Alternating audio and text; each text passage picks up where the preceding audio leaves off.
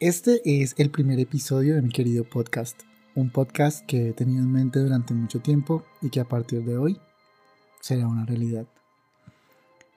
Aquí no importa si realidad o ficción, si se puede contar, yo te lo cuento. Empecemos. El episodio de hoy surgió hace unos días. Eh, me encontraba yo comiendo pasta con atún, como todo buen soltero al final de sus veintes y mientras comía el espagueti me surgió una duda. ¿De dónde viene la pasta? ¿Cómo llegó hasta mi plato? Y no hablo, no hablo del camino que tomó de la tienda a mi casa, sino de su historia. Así que bueno, hoy hablaremos de pasta, del trigo al pastafarismo. La pasta como tal existe desde que se nos ocurrió, a alguien se le ocurrió cercar un pedazo de tierra y trabajarlo llamarlo nuestro y ese tipo de cosas, cuando llegó la agricultura. Con esta llegó la idea de mezclar los cereales con agua. Básicamente aprendimos a cultivar, luego a moler y así hacer harina de estos cereales. Un poco de agua, poner al sol y voilà. Tenemos pasta. Es así que no podemos declarar un lugar exacto en el que nació la pasta, ya que posiblemente se estaba como desarrollando en diferentes lugares del mundo al mismo tiempo. Sabemos que había pasta en la India, que los árabes tenían pasta, que los griegos y que los chinos también. En 2005, científicos de la Universidad de Pekín encontraron cerca del río Amarillo, que se pronuncia realmente He, un tazón de fideos delgaditos y amarillos de hace 4.000 años, lo que revivió en ese momento el debate sobre el origen de la pasta. También existe el mito, y sí, dije mito, de que Marco Polo trajo la pasta a Europa desde China en el siglo XIII. Esto es completamente falso. Y ahora, quiero dejar algo muy claro, yo hice mi investigación previa para poder traerles este episodio, más solo voy a mencionar la información que yo considero proviene de fuentes confiables. Y bueno, empecemos. Los italianos ya comían pasta antes de Marco Polo, eh, pero el espagueti como tal como lo conocemos nos llegó a través de Sicilia. En el 827 los musulmanes llegaron a Sicilia y en el 831 conquistaron Palermo. Buscaban hacer de Palermo la capital de su nuevo territorio, pero cuando llegaron, ya Sicilia no era tan gloriosa como era antes. Encontraron todo en ruinas y entre las ruinas se encontraron el acueducto romano, lo que les presentaba un gran problema. ¿Cómo se puede mantener una ciudad sin agua, irónicamente en mitad del mar? Pues bueno, estos en vez de reconstruir el acueducto romano, decidieron excavar. Uno de los más grandes inventos del mundo musulmán eran unas fosas que se ven como criptas a modo de canales que recogen agua y la transportan sin necesidad de bombearla. Su nombre se pronuncia algo así como canat. Eh, muy bajo la tierra y lo que quieran, pero este método se considera hoy en día más avanzado que lo que fue el acueducto romano ya que al igual que el sistema moderno, transportar el agua bajo tierra asegura que ésta no se evapore, lo que hace más eficiente su transporte. Ahora, ya tenemos toda el agua necesaria para hacer y deshacer en Sicilia. Con esto, la isla vivió una invasión de cultivos que nunca se habían visto. Cultivos como la berenjena, la almendra, la alcachofa y el limón. Y tampoco nos podemos olvidar de su uso ornamental. La Palermo musulmana se convirtió en una maravilla de castillos con grandes fuentes, grandes y frondosos jardines, canales. En otras palabras, había agua para derrochar. Lo que no había para derrochar era comida. Para ser una isla, Sicilia tenía en ese momento 300.000 habitantes. Y aquí fue cuando todo empezó. Para alimentar a tanta gente, los musulmanes trajeron consigo el trigo candeal, o Triticum durum, por su nombre científico, que sí, sé que suena a hechizo de libro de hechicería o algo así, y para hacerlo más fácil hoy en día en inglés, se le conoce como pasta wheat o macaroni wheat, que vendría siendo en español como trigo para la pasta o trigo para los macarrones. De este se dice que solamente del triticum durum o trigo candeal, como lo vamos a llamar a partir de ahora, se dice que un solo grano tiene la misma cantidad de nutrientes que un huevo. Tiene mucha proteína y es el único indicado para hacer la pasta que comemos hoy en día.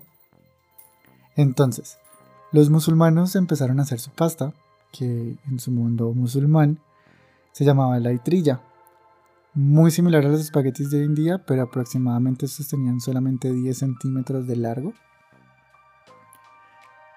Luego, cuando ya eliminaron el hambre de la isla, pues empezaron a repartir a manera de comerciantes, claro, porque nada gratis, nunca, su pasta por la Italia continental, haciendo que su producto se hiciera súper famoso al punto de que no pasó mucho tiempo antes de que ya hubieran exportado el grano y su forma de hacer la pasta al territorio continental.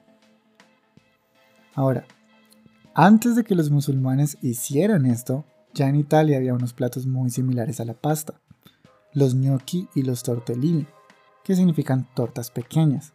Incluso se dice que los antiguos romanos fritaban una lámina de pasta delgada la que llamaban lagan y que esa puede ser el precursor o la precursora de la actual lasaña. Lo que no tenían los italianos ni los romanos era una forma de hacer pasta que se podía conservar y transportar por mucho tiempo. Y esa es la historia de la pasta. Ya en Italia, y acercándonos un poco más hacia la modernidad, voy a compartir como unos datos curiosos alrededor de la pasta. Primero, los espaguetis originalmente se hacían de 50 centímetros, pero como era muy difícil transportarlos de esta manera, pasaron a ser de 25 centímetros y se cocinaban solo con oliva, aceite de oliva y pimienta. Nada más, se comían con la mano. El tenedor llegó después de que la pasta de tomate se hiciera viral a finales del siglo XVIII. Y esto no pasó antes porque antes de eso creían que los tomates eran venenosos y más tóxicos que tu ex. Fue aquí, con la llegada de la pasta de tomate, que empezaron a agregársele otros ingredientes de uso local, como era la mozzarella o las aceitunas, y saber también que antes de que los espaguetis fueran el boom, los tenedores no eran de un uso común, los usaban más que todo las altas clases y se veían como algo muy muy refinado. Incluso cuenta la leyenda de que antes de que Fernando I de las dos Sicilias fuera, por decir así, coronado a los 8 años en 1759, los tenedores eran de solo dos puntas.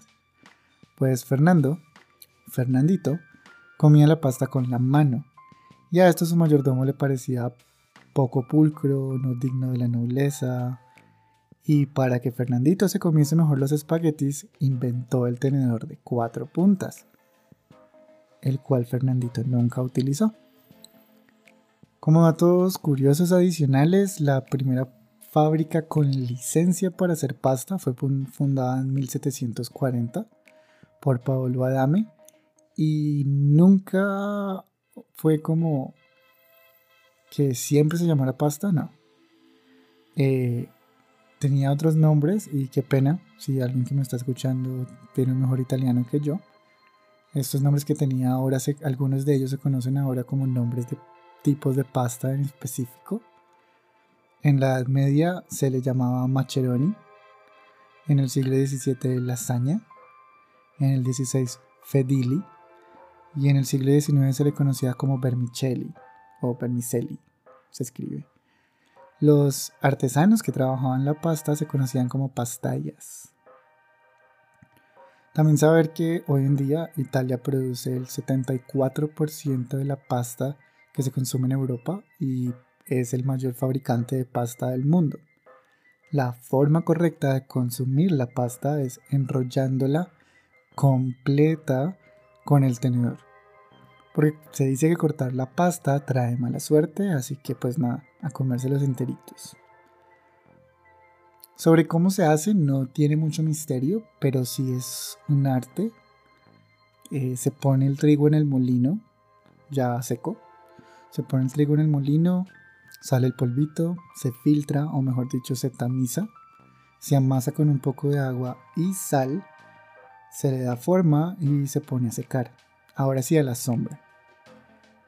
En la Edad Media esta era una tarea que mayoritariamente hacían las mujeres, fueran monjas o no y ya fue como en el siglo XVII que empezó a ser algo prestigioso y como a verse con más como un oficio y con profesionalidad que, como no, las mujeres fueron marginadas de esta labor por los hombres. Porque de acuerdo a la época, manejar máquinas amasadoras y prensas de extrusión, que son las que le dan la forma a la pasta, como los tornillitos, los macarrones, etc., era un trabajo de hombres. La pasta se sirve con una cuchara para pasta que tiene unos dientecitos y un huequito en la mitad. Este huequito en la mitad, en la parte cóncava, este huequito en la mitad mide exactamente la porción que una persona debería consumir. Entonces, no sé qué se pensará de aquellas personas como yo, como quizás nosotros que estamos escuchando esto, que nos comemos dos o tres veces eso. También mencionar, hubo un político italiano llamado Achille Lauro que durante las elecciones municipales de 1952 y 56 se hizo con la victoria. Y el gran impacto de su campaña política fue que le regalaba bolsas con macarrones a todo el mundo. Anécdota que puede sonar divertida hasta que analizamos mínimamente a profundidad y nos damos cuenta que lo que Aquile Lauro hizo fue abusar y aprovecharse de que había hambre debido a los finales de la Segunda Guerra Mundial para pues hacerse con el poder, También mencionar muy curiosamente que a las personas de Nápoles se les conocía antes como macarrones era el gentilicio napolitano. Y bueno, ahora vamos a hablar entonces de pastafarismo. El pastafarismo es una religión inventada, es una religión paródica inventada por Bobby Henderson. la creó para luchar contra la enseñanza del diseño inteligente, o sea, que un dios creó el universo en las universidades de Estados Unidos. Y si te estás preguntando qué hace esta información en este capítulo, es porque el dios del pastafarismo es una enorme bola de espagueti con albóndigas. ¿Listo? Los espagnósticos creen en Monesbol, un dios que al ser imposible de comprobar, además de ser invisible e indetectable, es por ende irrefutable. El mito de la creación de los espagnósticos es el siguiente. Cuando Monesbol creó la tierra, en el primer día separó el agua de los cielos. En el día 2, cansado de volar, creó la tierra y la completó con un volcán de cerveza. Satisfecho, se dio un banquetazo con la cerveza del volcán, lo que le dio bastante resaca. Por lo que al día 3, y sin acordarse de nada, creó los mares y la tierra otra vez. De ahí los errores de la creación. Luego creó el cielo y a un, y enano que llamó humano. Y los enanos y enanas vivieron felices hasta que un día, en un accidente de cocina, Monesbol causó una inundación global. Todo esto que te acabo de contar, la creación y todo lo demás, pues de acuerdo a esta religión pasó solamente hace 5.000 años y yo sé que estarás pensando, hay pruebas arqueológicas, hay fósiles, hay ruinas de cosas antiguas, más antiguas que esas, pero lo que no sabes es que Monesbol puso todas esas cositas ahí para poner a prueba tu fe en él. El más grande profeta del pastafarismo se llamaba Mosei, el capitán pirata. Cuando Mosei estaba en la cima de la montaña o del monte Salsa, recibió consejo de Monesbol a través de las 10 tablas de piedra en las cuales se encontraban los 10 realmente preferiría que no. Eso sí, bajando del monte Mosei, dejó caer dos de las tablas. De ahí que los pastafaris sean tan flexibles moralmente. A continuación, pues voy a dar a conocer los ocho realmente preferiría que no. Puede llegar a sonar un poquito redundante, pero todos empiezan diciendo realmente preferiría que no. Número 1.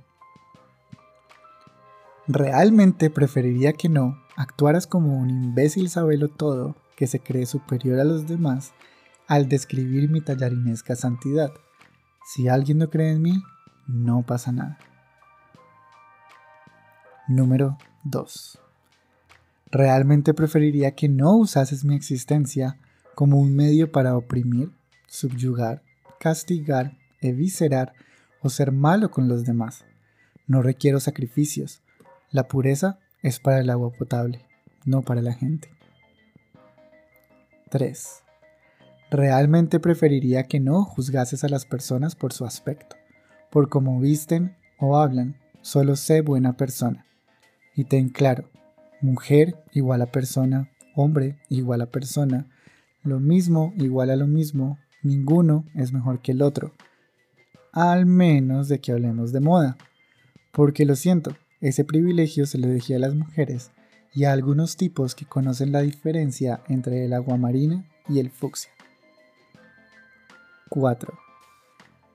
Realmente preferiría que no te satisfacieras con conductas que te ofenden a ti mismo o a tu compañero amoroso mentalmente maduro o con edad legal para tomar sus propias decisiones. Respecto a cualquier otro que quiera objetar algo, que se joda. A no ser que encuentren esta expresión ofensiva. En ese caso, les recomiendo apagar el televisor y salir a dar un paseo para variar. Número 5. Realmente preferiría que no desafiara las ideas fanáticas y misóginas y de odio de otros con el estómago vacío. Primero come y luego ve tras los malditos. 6.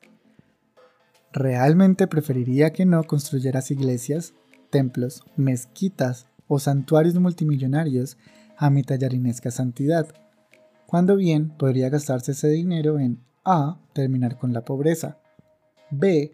curar enfermedades, C. vivir en paz, amar con pasión y bajar el precio de la TV por cable, que puedo ser un ser omnipresente con carbohidratos complejos, pero disfruto de las cosas simples de la vida. Y esto lo sé yo, que para algo soy el creador.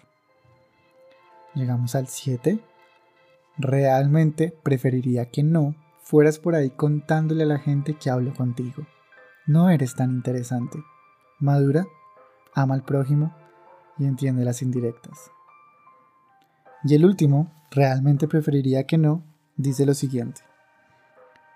Realmente preferiría que no le hicieses a los otros lo que no te gustaría que te hiciesen a ti. Si te van las cosas que usan mucho cuero, lubricante y Las Vegas, y a la otra persona también, disfrutadlo.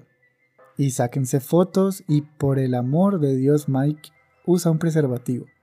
En serio, es un pedazo de goma. Si no hubiese querido que lo disfrutaran, le hubiera añadido púas al crearlo. Esos son los ocho realmente preferiría que no. Vienen siendo los mandamientos. Recordemos que originalmente eran 10, pero pues el profeta dejó caer dos y están perdidos. El día de la santidad en el pastafarismo es el viernes, adicional es el día de vestirse de pirata por Mosei, el profeta. Tengamos en cuenta que para los pastafaris debido a esto los piratas eran personas llenas de luz que viajaban por el mundo repartiendo cariño y buenas experiencias. Incluso defienden que el calentamiento global es culpa de la ausencia de piratas en los mares desde el siglo XIX. Y pues hasta ahora no hay forma de decirles que no es por eso. Los símbolos de los pastafaris son una cruz, normalmente roja, con un tenedor en la mitad y llevar un colador de pasta en la cabeza. Eh, hasta ahora suena todo muy a burla, pero quiero contarles que esta religión es aprobada y está aprobada legalmente en Estados Unidos, en Holanda, en Nueva Zelanda. Y en Estados Unidos se puede incluso salir en tu foto de tu carnet de identidad con un colador en la cabeza. Y en Nueva Zelanda, si quieres hacer una boda pastafari pirata, está totalmente reconocido. Ese fue el episodio de hoy de El trigo al pastafarismo. Espero que algo se les haya quedado y que les haya gustado. Este es el primer podcast que hago. Eh, espero mejorar y por eso he abierto un Instagram para este podcast. Es arroba mi querido podcast en el cual pueden dejarme sus sugerencias, sus opiniones, su feedback es muy bien recibido. Realmente lo que yo busco es aprender a contar mejor historias. Y nada, muchas gracias y feliz día.